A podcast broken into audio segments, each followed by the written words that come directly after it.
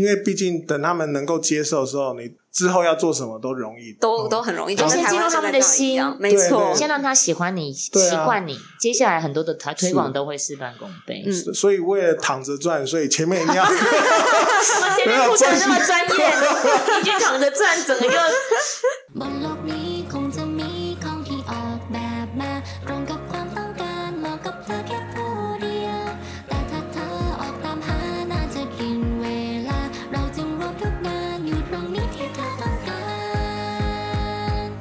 欢迎收听今天的 Pinkoi 聊聊，我是 Pinkoi 的 AB。我是 Emily，Pinkoi 聊聊是希望透过轻松聊天的访谈，可以让大家更了解设计、创业，还有 Pinkoi。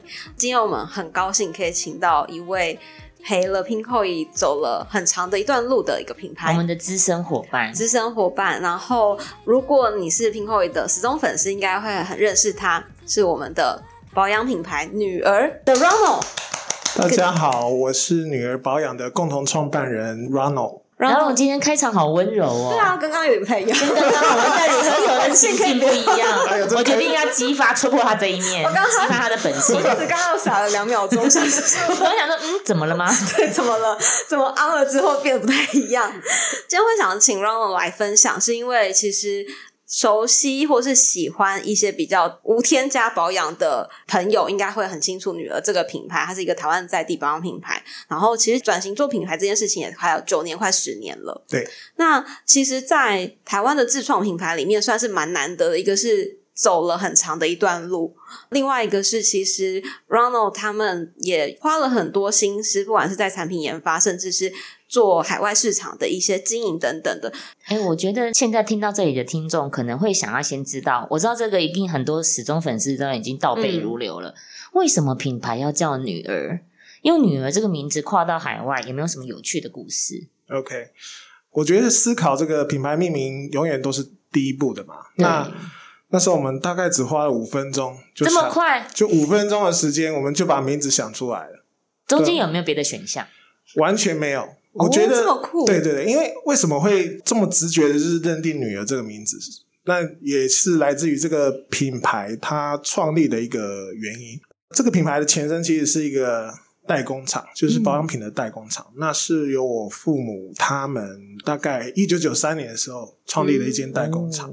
我父母刚创业的时候，他们其实资源有限，除了工厂的这些机具的投资以外，他们还有这个要请员工嘛。但是这个真的资源很有限的状态下，我和妹妹就成为这间代工厂的非法童工。这可以说吗？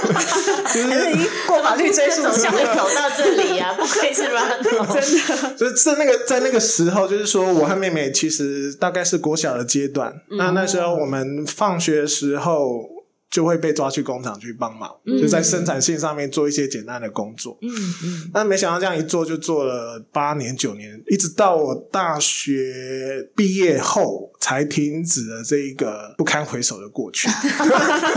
哇，等一下，那这样回顾到你的基础，其实嗯整个求学的时期，其实都是在打奠定你现在成为共同创办人其实可以很重要的一个经验对对对，因为在那个当下那个环境，其实每天耳濡目染，就是父母他们很认真的工作。嗯那也在这个工厂里面去了解到，哎，保养品的生产制造它是怎么样的一回事。回顾过去这些辛苦的这些过程，那父母跟我们其实是朝夕相处的。那他们会观察到，哎，妹妹她肌肤上面的状态，比如说哦，有时候太辛劳或是汗流比较多的时候，哎，就会有一些面泡的产生。哦或者是皮肤比较干燥，然后有一些皲裂的状况。那呃，我爸妈注意到这个是这一些状况的时候，他们就会自己，哎，毕竟代工厂是做保养品的嘛，嗯那他们就会哎观察到这个状况后，他们就会为妹妹特制、特调，哦哎、这个适合她使用的保养品。就顺便也照顾到她的肌肤，所以我敢夸口，就是说我活了快要四十年，这四十年我没有看过任何人的皮肤状态比我妹妹还要好。但你的应该更好，因为你爸妈没有为你特调。我我刚刚听出来这故事的盲点，对他们他们都没有注意到我我我我这么新的。哦，肯定是你的皮肤光滑细致。真的，这怪怪不得品牌叫女儿，它里面好像暗藏了一些就是缺乏关爱的一些。其实，其实我本来想要说，我很喜欢这个品牌名称，因为可以感受到一种，比如说父母的爱，或是是是。呵护掌上明珠的心是。那种心情。对。但是刚刚故事突然走偏了，对，突然间就有发现，哎，其实有一个儿子的部分好像没有被照顾到。呃，但我有一个女儿心，哦只是你们没有看到。对，就是说这样的一个过程，一个故事。所以说，当初在品牌命名的时候，我们其实都能很深刻的感受到过去父母嗯，对我们，或者甚至是只有对我妹妹的照顾。所以妹妹就说：“那叫女儿好了。”我说：“哎、好，不错。”其实只是在放空，都是她在想。对，就是说这个是很深刻的，嗯就是说我们马上就想到这样子一个品牌名称。但是一个很好的立基点跟很好一个背后的故事，对就确实会蛮感人的。对啊，对啊，现在这样的故事呢，不仅在比如说台湾，在嗯其他市场的时候，沟通上应该也都是亲情这件事情是最没有文化差异的。对对对，会不会其实推动起来也对你们来说也相对的比较好升值你的品牌到其他的市场上？对，其实这个大家会注意到这个品牌，除了它的名称很特别以外，嗯，真的很特别。这个品牌名称会成为吸引消费者他最一开始的这个动机。有了动机以后，他们就会想了解为什么叫女儿。所以说，在我们再去推广品牌的时候，这个故事往往都会去去辅助消费者去理解说，哎，这品牌是怎么样诞生的。嗯嗯那因为父母想要照顾女儿这样的心情，所以我们把这样的心情来投注在我们的产品的设计上面。嗯那消费者也能够感受到这样子的一个一个温暖，嗯所以他们也会对我们无形当中产生了一个信任感，嗯嗯，所以也愿意去做这样的尝试。那我们自己是蛮有信心的，就是说，哎，只要消消费者愿意踏出使用我们的这个第一步。往往都蛮有机会，就是说嗯后续他会再继续的去使用，甚至是去尝试我们新的一些产品线。嗯所以我们一直都还蛮自豪，就是说，哎，我们的回购率一直都是一个蛮高的一个比例。对，我蛮好奇的，因为你们从刚开始发迹是在台湾，你们怎么开始接触到国际市场，开始这第一步的？OK，其实它是有一个历史背景在。那这个历史背景就是说，我们当初品牌创立的第一年是很懵懵懂懂，因为本身我和我妹妹都不是学保养的。嗯，但当然，我们在这个产业中其实也打鼓很久，我们可以这样讲。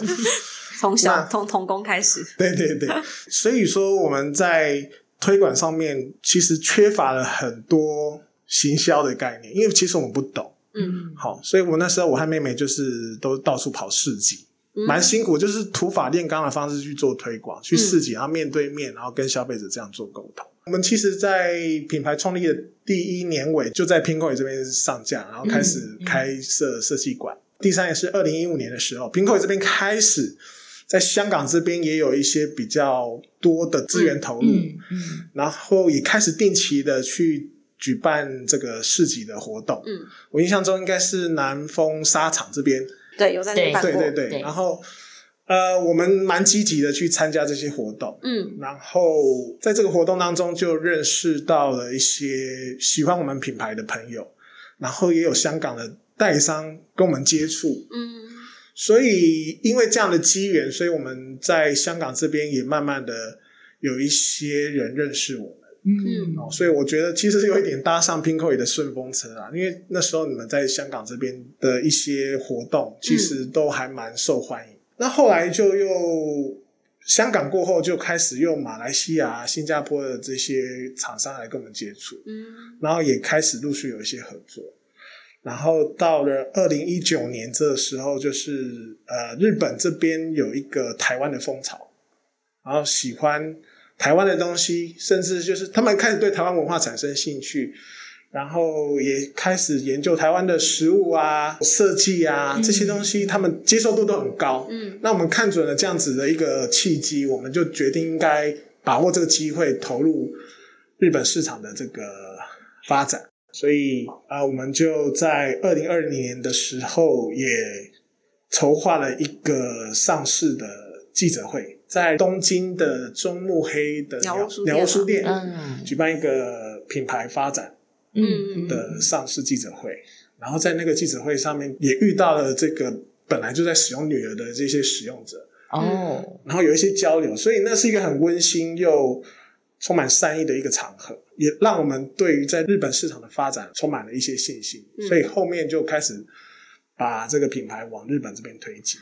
我记得日本那个档期，我们也有搭配着在当地的线上一些资源一起做曝光，因为确实是蛮难得的，就是有一个台湾的保养品品牌可以做到在当地可能有一个快闪店之类的。对对对对，对，其实以保养品进日本市场、其实蛮麻烦的哦。应该挑战很高吧？哦，真的，因为日本的开价跟保养市场其实相对很蓬勃的。嗯，因为他们其实，在法规上面跟台湾不尽然相同，哦，对，然后他对们其实对于这个所谓的效果的宣称有一些限制，嗯嗯不能你不能夸大它的效用，而且必须要有数据去辅佐这样子的一个功效。是，所以在那上市之前，其实我们花了将近。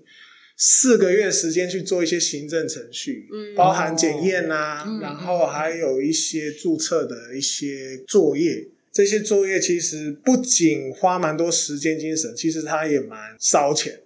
嗯，嗯，确实就是另外一个投资了。对，可是那时候我觉得这个机会非常难得，因为他们日本当时对台湾的接受度非常非常的高，嗯嗯，讨论度也很高，所以我们就觉得应该把握这样机会，就算很困难了、我们也是希望能够在那个时候先进去日本的市场，然后尽我们的所能去让这个品牌能够成功的推广。了解。刚刚从 Ronald 听来，就是除了台湾之外，后来就是有香港，然后马来西亚、新加坡、日日本就这么多市场。那你目前可能在经营跨境的时候，你觉得遇到最大困难是什么？每个市场喜欢的东西、肤质的需求，，对，都不太一样。嗯行销推广的文化、语言，好像都有蛮大的差异的。嗯，再来就是你们又有线上的形式，然后又有线下的形式，嗯又有可能是经销代理的形式，就是其实你们的东西已经做的，我觉得算是品牌里面蛮成熟，就是基本上都有去接触到，是很些完整的商业。经营嗯对。但在这个情况下，你觉得他会遇到的最大的困难，目前对你们来讲会是什么？我觉得无论到哪一个国家啦，语言一直以来就会是我们最大的困扰。嗯哦，就是说，像日本这边，我本身不会日文嘛，那、嗯所以说，哎，还有再来就是，呃，国情不同，他们使用的这个沟通的语言啊，然后会呃习惯使用的这些词汇啊，都不是说你直接翻译对方就能够理解。嗯好，我就以我们这个品牌的名称来说好了。我们想说日本也有用汉字嘛，对，啊，想说，哎，香港这边推广的蛮成功，因为嗯。等于是无缝接轨，直接推过去，哎，大家接受，故事理解，那就就 OK 了。嗯那日本人又想说，应该有用汉字啊、哦，平常看电影也日本的汉字，哎，隐隐约约大概知道他们在说些什么。好对对，所以我们就想说，哎，品牌过去，日本的消费者应该知道这个大概是什么什么意思。那女儿啊、哦，应该就是爸爸对女儿这些这样子的关爱。结果我们那时候跟日本这边的这个行销公司去开会的时候，才发现他们不知道女儿是什么。因为日本人的“女儿”这个两个字，其实他们用的汉字是“娘哦，他们不是用女儿哦嗯”。那什么时候会看到女儿？发生社会新闻的时候 才会看到“女儿”这两个字。我们听了，就是整个吓到，想说：“哎，怎么会是这个样子？”那哦他们对这个品牌的好感度，从那种我们觉得充满信心，到忽然觉得糟糕了，我是不是要改直接改名才能进日本市场？嗯哦我们想说，哇，糟糕，这怎么办？怎么办？所以那时候我们做了一个很重要的决定，就是说我们想要，我们重新去设计了这个品牌的 CIS，、我们就是重新定调另外一种设计的语汇。那很重要的一步就是我们原本是没有英文 logo 嗯哦，那为了日本市场，我们设计了这个女儿英文的 logo，因为毕竟 “doubter” 是一个简单的英文词汇，虽然算简单，虽然它有点长，但算对简单。对对对对，我是 比较以前比较基本，对对，对比较基本就是。以前耳闻日本这边的英文程度可能不高，但对，嗯我觉得这个是太刻板的印象，就是说，哎，像这样 Delta，我想大部分人都能够知道是什么意思。嗯嗯那所以我们就做了这样子的一个设计，然后在包装上面也重新的去做整体性的规划。所以后来推广到日本这边以后，透过这样的改变，去让我们有更多跟日本市场接轨和沟通的机会。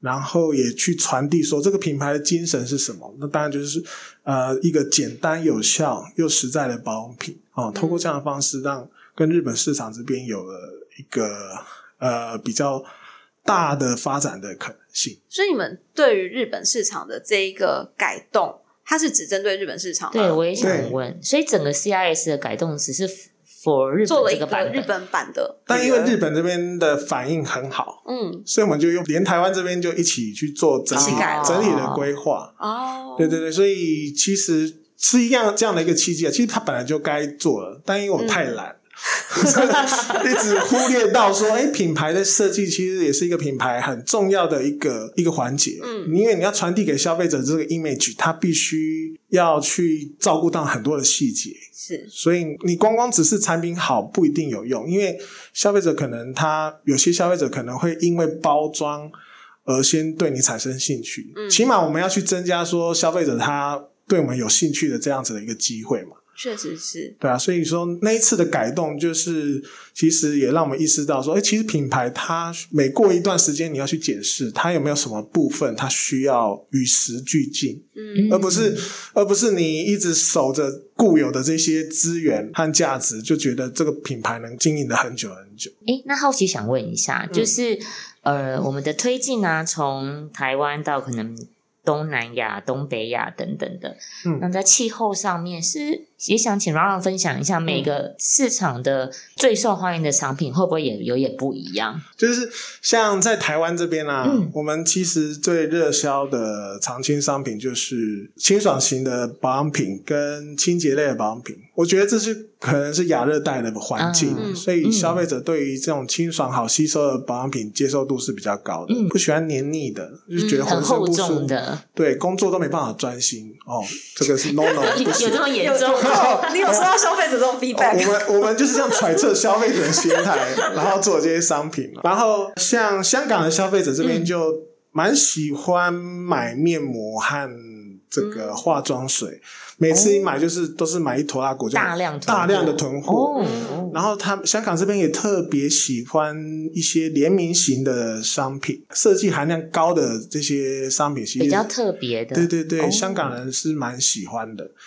像有时候我们在这些节庆的时候会推出一些联名的礼盒，嗯，那香港的嗯顾客都很买单，嗯，所以我们每次都很头痛，每次都要今年又要出什么新花样了？对，再来就是那个运费成本哦，天哪，每次都觉得说我是不是应该调价一下？可是毕竟这些，其实我们每次这个订单都会去看一下顾客的这些细节，因为本身我们每一个订单都会附上手写的小卡，嗯嗯，没错。所以我们这些小卡它的配欧的基础就是我们要去看消费者他购买的频率啊，他购买的商品，然后他在什么样的时节去购买。嗯那综合这些资讯后，我们才把这个卡片的文字写下来。嗯哦，好用心哦。对对对，因为就是这个可能是我们花最多心的地方。这个卡片，他写完这些卡片以后，然后我们去寄给消费者，当然他们通常都会有很棒的回馈，他们会私信我们，然后说哦谢谢谢谢你们这样子，就是关心到我们，尤其是香港部分，之前有一些雨伞，嗯，对，对对对。就是有蓝丝、黄丝的，对对对对，嗯。我们也会这边去表达我们的一些想法、想法和立场，嗯。然后希望支持他们，嗯。然后他们也希望他们也能过得很好。这个设计类的产产品和礼盒，他们都很喜。那再来就是日本这边的消费者，他们就比较偏好滋润度高的保养品。嗯哦哦，这应该也是跟日本那边比较干燥的关系有。关系，对，然后他们很喜欢买旅行组，不知道为什么。哦，他们很爱买旅行组，不知道是日日本这当地非常适合旅游，应该是这样吧？应该是这样吧，岛内旅游或者是或者是常看日剧要去外宿的时候，哦可能需要一些轻便的盥洗用具。今天得到解答了。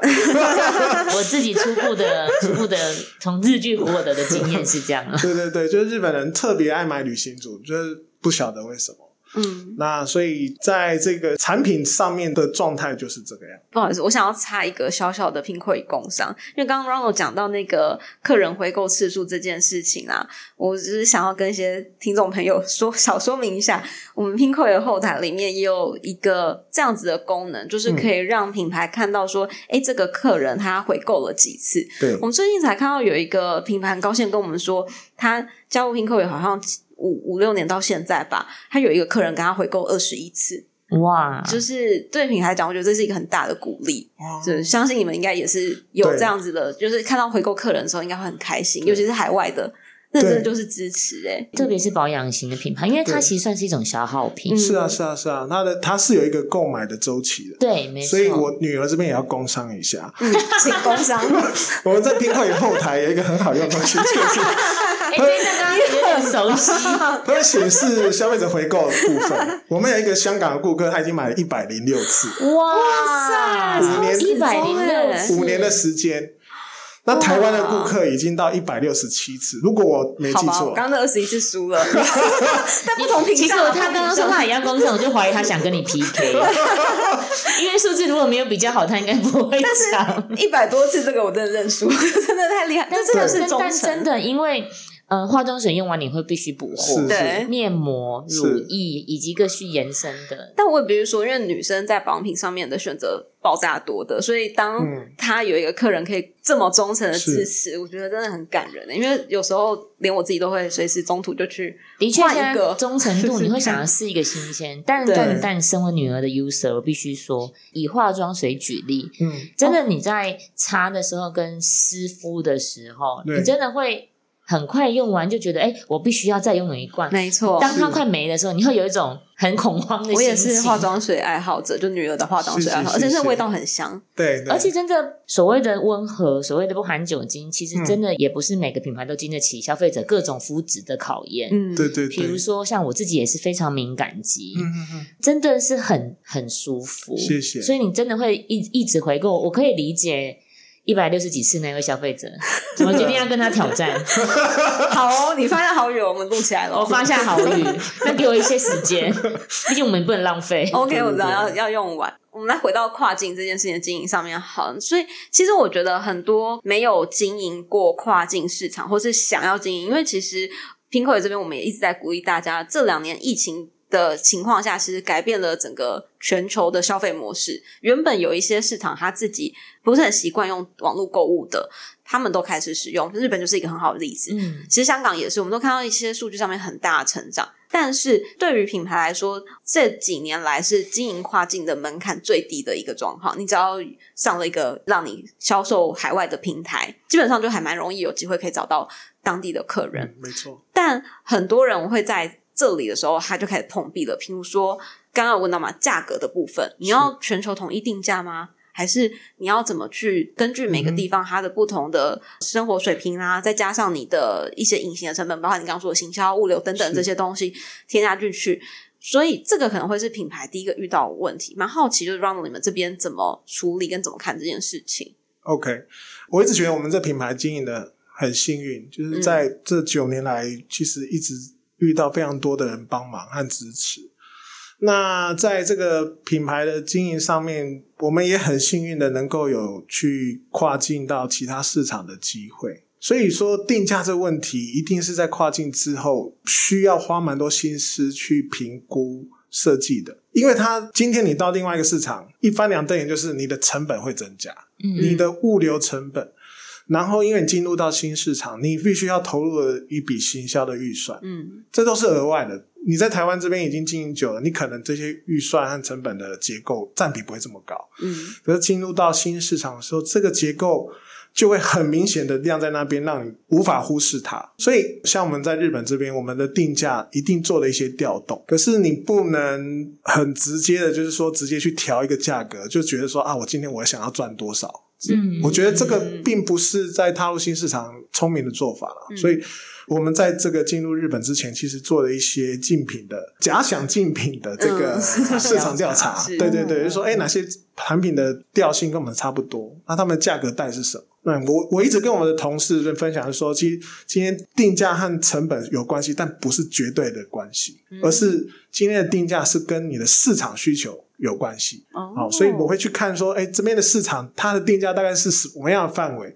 那在这个范围内，在检视我们的成本的时候，嗯然后去看看我们的利润足不足够支撑。如果像新的市场的话，我们少赚一点没关系，你起码先让这个东西能够流通，嗯会很重要。我觉得这个点很好哎、嗯因为很多人在想的时候，它是以成本叠加，嗯哼哼，那我一定要大概 keep 住大概多少利润才能够往下营运嘛？但是 Ronald 提的这个，我觉得推的我觉得更客观的是，嗯有的时候我们会忘记我们要站在哪一个定位点对去寻找产品的定价。是啊，因为如果你今天用叠加方式，打个比方好了，今天我要叠加起来，结果我原本在台湾卖一百块的东西，我今天要在日本突然要卖五百块，嗯我相信不管，我相信日本的消费者一定会觉得，哦，这东西也太贵了，你这个舶来品，我今天要花五百块买，我不如就买我国内的东西。嗯对，那，所以我说，刚刚有提到说，我在我利润能够承担的状态下面，嗯我会去尝试去做一些突破性，一些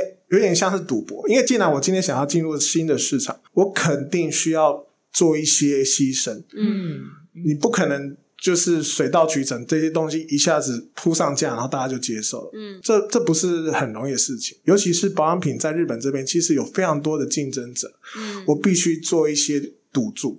那我们运气很好，是我们好像也赌对了，嗯，所以在这个品牌上面的回响是有的。消费者他们有陆续回购的这个状况产生后，我们就觉得，哎，好像比较放心一点点。哦，那当然就是说，因为我们本身女儿这个品牌的产品，它的定价、它的价格带是比较发散型，因为我们有很多系列，我们有品相很多，对，我们有基础型的，我们有进阶型的，我们有香氛类的，我们也有防护类的，嗯还有清洁类的。嗯那所以说这些价格带它是比较发散的。那在台湾这边其实没有什么太大问题，因为这个产品它推出的时候，其实也基本上是以亚洲女性来这边做设计。可是当这些东西要全部都到日本的时候，就会产生问题。因为今天消费者他去认识一个品牌的时候，你的价格如果高高低低的，他们会很难去消化和接受。所以我们尽量去梳理我们的产品线，我们把它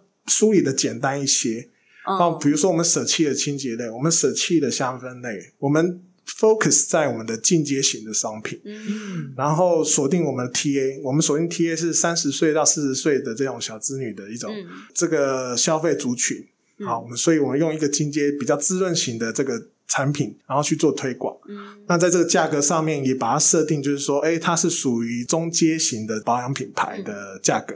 那这样我们才能够专注在这一群 TA 上面去做我们的行销的规划。哦，对。就也蛮好的，就是确实因为台湾是一个你们主场，最熟悉的最市场可以熟悉的玩很多的对。商品延展啊，是啊是啊新的可能。但如果进到一个新的市场，刚开始的时候，应该要专注，是，就是把战线简化，不要把对战线拉的拉拉的太长，你会嗯。不知道你应该要先投注哪一些资源，或者是专注在哪一个族群去做推广。你在推广的时候，你的这些说辞，你这些这个行销的设计，都会因为战线太长而变得反而没有效果。真的耶！你要设定一个你的主打歌，对对对唱给谁听？专心把这首歌先唱好之后再往下。等到这样子，是很想要唱一首歌吗？不 是，我想说主打歌这个，如果大家可以回去听我们第二集，好像在第二集的时候有发生过，怎么没又拉回来了？错，没错，我们有联我动们第二集去。采访印花乐，然后那时候他们也是在讲，他们当初也是因为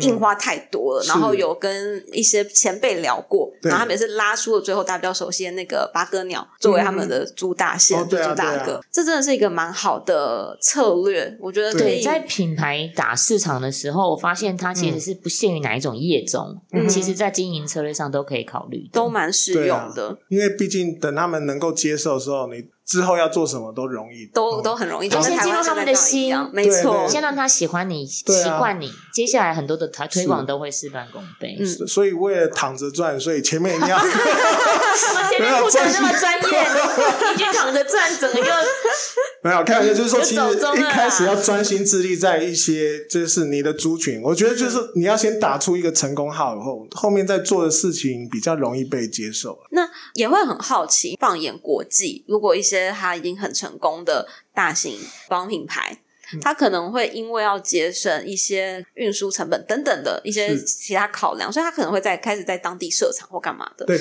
但女儿现在都还是在台湾制造这件事情，你们有做过类似其他的评估跟考虑吗？我想这部分有一个很简单的原因，因为代工厂就是我自己，也是，也是啦。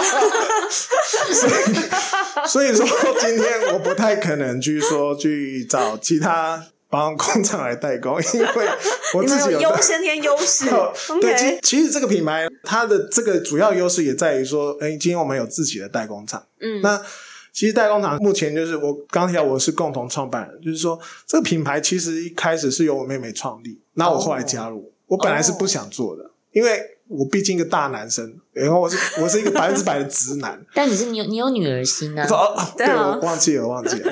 对，所以所以当初我其实没有想过要做这么久，可是后来因为就是 没有想过要做这么久真。的真的，因为我其实我妹妹她当初的想法就是，我和她两个人每天去摆摊，生活过得去就好。那为什么她后来结果不？小心搞那么大，搞个，你现在想说每现在还去日本，对啊，所以他后来就是专心在工厂代工这一部分，就是嗯完全他就是 focus 在代工厂的这边的业务，品牌的经营这边就会变成是由我这边来。重担落在你身上。对啊，结果整部戏这么大整部戏就本来只是想要搭配着玩的，到最后变成唱 没有啊，没有唱主角的，对唱主 key 走到，C 位里面去。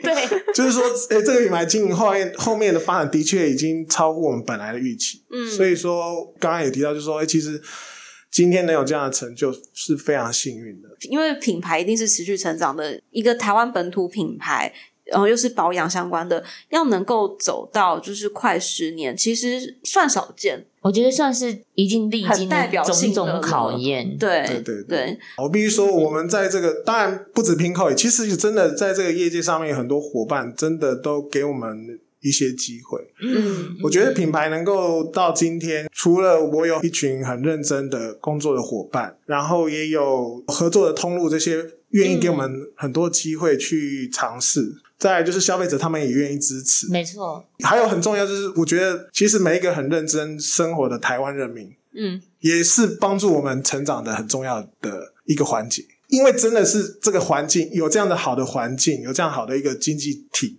嗯我们才能够专心的去做我们的品牌，嗯做这个产品。那 Ronald 方面帮我们透露一下，因为明年第十年要做点什么？肯定有一些突破吧。再怎么懒，十年也该跨出第二步。也要做一些事情吧，嗯消费者应该会期待吧？也是啦，就是说懒了九年，真的第十年也该做事了。该站起来了。对，就其实其实我们在明年开始就是要在做，真的有做一些突破和嗯革新，就是说明年会把办公室迁到台北市啊，嗯目前是在林口，但是之后会迁到台北市，然后并且增加一些新的同仁去拓展海外的市场。哦，太棒了！最喜欢听到这种消息了。真的就是台湾品牌，然后台湾品牌出海一直对是，嗯不管是 Pinkoi 的我们，或者是在整个台湾品牌的扶植上面，很喜欢听到的消息。谢谢，都是好事。对啊，我们也会尽力。那明年应该是会 focus 在美加地区这个美哦不是地区，他们是一个泱泱大国，然后美国和加拿大这两这两个地方的市场，希望能够找到志同道合的合作伙伴，然后去推广女儿的保养品。所以每家倒让我想到一个，那它的产品切入点，我们有设定好我们的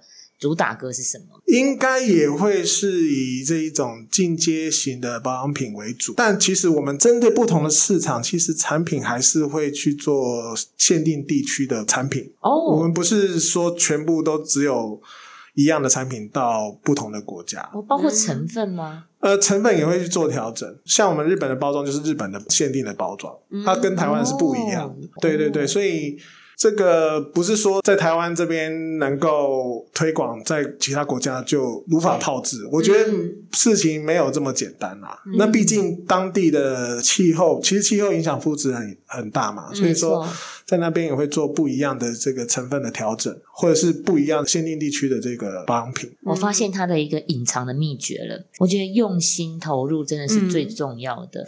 等于他用了心思去观察之外，还落实到他实际的一些产品开发、哎，是，嗯，不过最主要还是因为我们有自己的代工厂啊。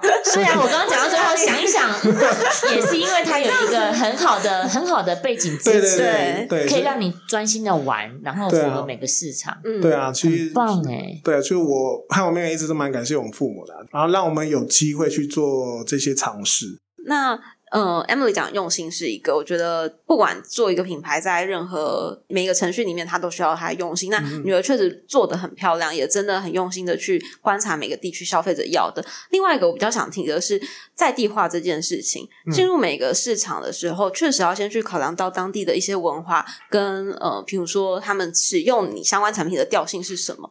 这个可能是更需要大家注意的地方，包含 Ronald 刚刚整个讲下来，其实都可以感受到对于每个地区它的呃，不管是文化，从刚刚讲日本，光一个品牌的名称，嗯，它的语言的进入，然后一直到当地的气候啊、肤质啊，然后竞品喜好啊，然后竞品的定价等等的，这都会是需要做在地化的调整。没有错。我觉得这确实是任何想要进入海外的品牌，应该要先静下心来嗯，思考的事情，是再往下走，可能会是比较好的一个方式。没有错。好，今天的话就谢谢 Ronald 好来跟我分享，哦，但可能时谢谢机不够。真的哦。那今天谢谢 Ronald 来，谢谢你的分享，希望你持续推动很多我们很喜欢的女儿商品没给我们，粉丝的呐喊。真的。没问题哦。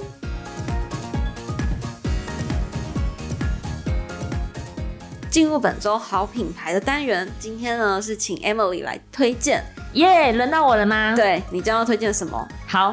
大家应该都知道，近期其实我们现在要开始注重爱护我们的地球了，所以今天呢，想要跟大家推荐的是一个环保杯的周边商品。哦，如果你本身是一个爱好喝饮料的朋友，你暂时戒不掉，但是你又想为这个地球尽一份心力的话，想要推荐大家可以上 Pinkoi 搜寻 A Plastic Project 这个品牌。它一开始这个品牌呢，在成立之初，它最经典的商品是一个叫做吸吸管的木质商品，很有趣哦。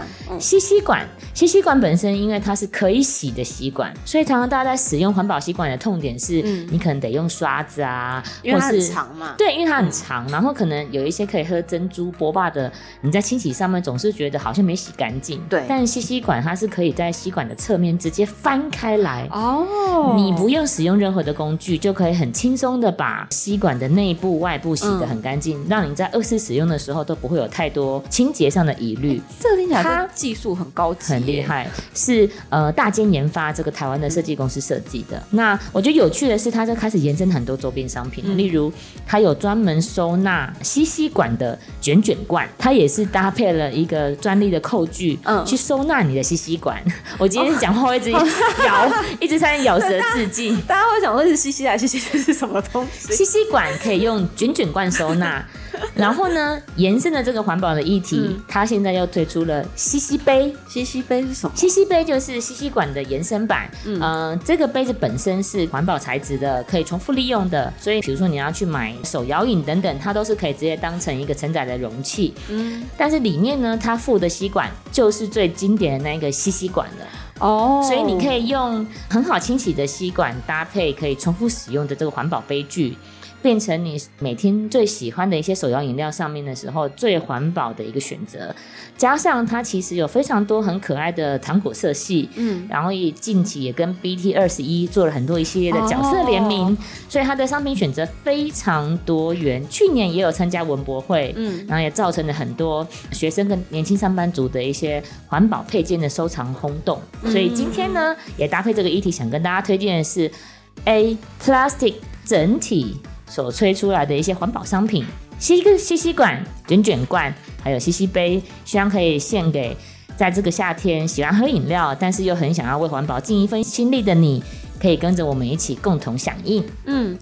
那如果大家想要知道这个品牌更多资讯的话，都可以在我们的节目叙述栏里面去找到它的品牌设计馆的连接。没错，名字真的是有点长，所以大家可以直接点击连接，无痛的点击进站，就可以看到我们为你推荐的最佳的好品牌。好，那今天谢谢 Emily，谢谢大家。谢谢。